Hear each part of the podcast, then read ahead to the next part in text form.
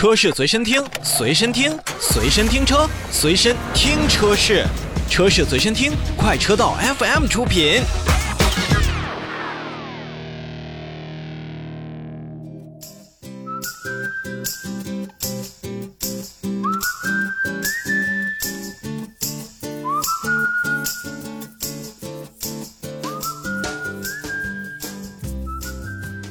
首先，让我们把目光继续聚焦在长城汽车的科技节当中。在长城汽车咖啡智能2.0的发布会当天，长城汽车还带了一项全新技术，叫做大宇电池。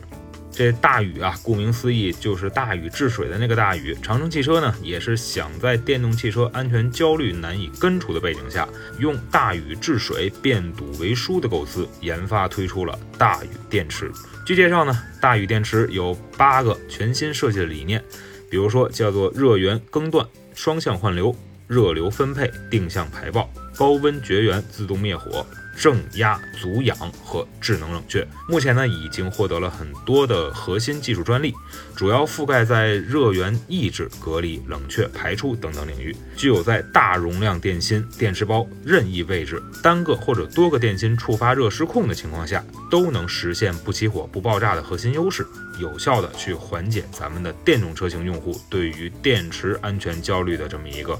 痛点。